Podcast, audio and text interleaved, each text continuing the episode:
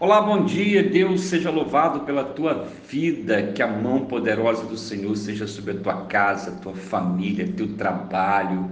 Que o dia chamado hoje seja uma bênção, que o dia 11 de novembro de 2020 seja um dia de graça, de consolo, de esperança e que o Senhor realize os desejos do vosso coração para que você assim se alegre e se regozije nele. A palavra de Deus em Mateus capítulo 7, eu destaco o versículo 12, que diz: Portanto, tudo quanto quereis que as pessoas que vos façam, assim fazei vós também a elas, pois esta é a lei e os profetas.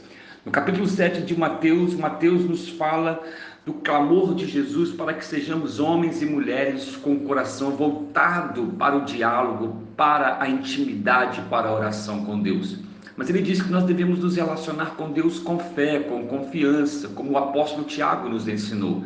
Tiago disse que quem não se relaciona com Deus com fé e com intimidade, com confiança, é semelhante às ondas do mar, são inconstantes. Por isso ele nos adverte, por isso ele nos, nos conclama para que quando pedirmos a Deus e levarmos os nossos corações ao Senhor, façamos a nossa oração com fé, na certeza de que aquele que busca encontra, naquele que bate, a porta será aberta.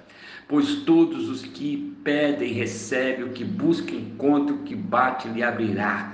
Porque Deus conhece as nossas necessidades, é um Deus abençoador, amoroso, bondoso, e Ele há de nos conceder tudo aquilo que é bom e bem para a nossa vida.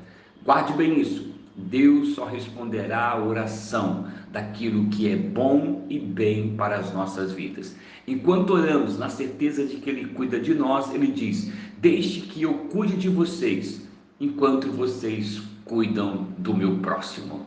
Cuidam do próximo, melhor a dizer.